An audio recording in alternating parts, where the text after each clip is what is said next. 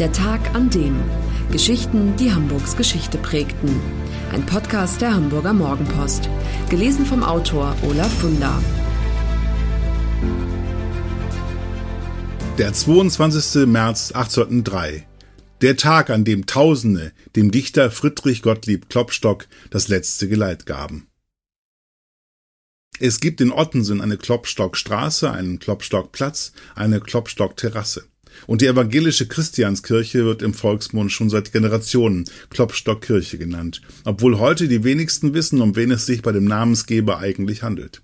Vor gut 200 Jahren war das anders. Da war Friedrich Gottlieb Klopstock ein echter Superstar, vergleichbar nur mit Rihanna oder Bob Dylan. Es ist der 22. März 1803. Der große Dichter, der acht Tage zuvor gestorben ist, wird zu Grabe getragen, und zwar unter einer Anteilnahme der Bevölkerung, die einem Gelehrten Deutschlands noch nie zuteil geworden ist. Ausländische Gesandte, sämtliche Senatoren, Gelehrte und Kaufleute schließen sich dem Leichenzug an, der von Klopstocks Wohnung in der Poststraße über den Gänsemarkt, den Jungfernstieg, den Neuen Wall und den Großneumarkt bis Ottensen führt. Insgesamt 69 Kutschen folgen dem Sarg, der auf einem offenen vierspännigen Wagen durch die Straßen gezogen wird. Glaubt man dem Tagebuch des Domherrn Friedrich Johann Lorenz Meyer, herrschte in den Straßen ehrfurchtsvolle Stille. Bürger links und rechts am Straßenrand und in den Fenstern der Häuser tragen schwarze Kleidung, so als wäre Staatstrauer ausgerufen. Schließlich erreicht der Sarg die kleine Christianskirche. Erst als alle Trauergäste in der Kirche versammelt sind, wird der Sarg hineingetragen. Acht Marschälle mit schwarzen Fahnen und drei altonahe Mädchen, die Kränze tragen, schreiten voran.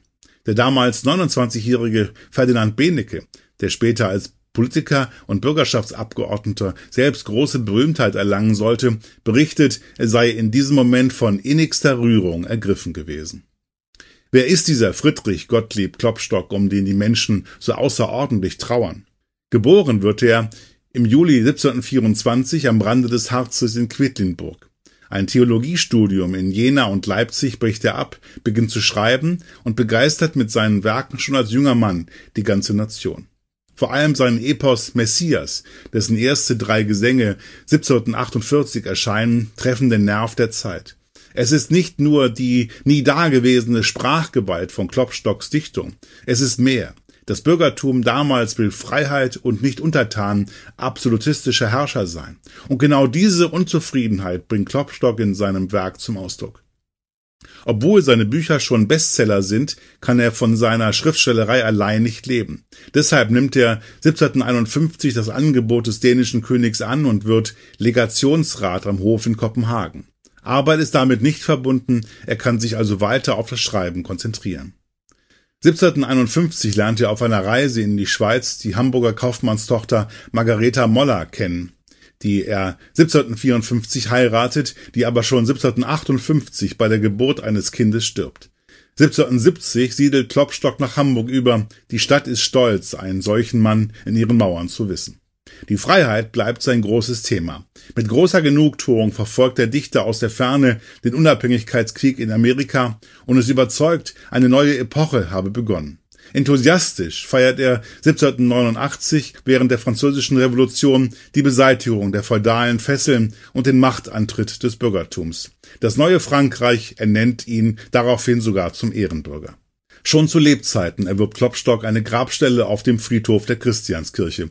Sein Wunsch ist es, neben seiner geliebten Frau und in der Nähe der Elbe seine letzte Ruhe zu finden. 1803 stirbt er im Alter von 78 Jahren. Sein Grab ist bis heute erhalten. Besuchen Sie es doch einmal.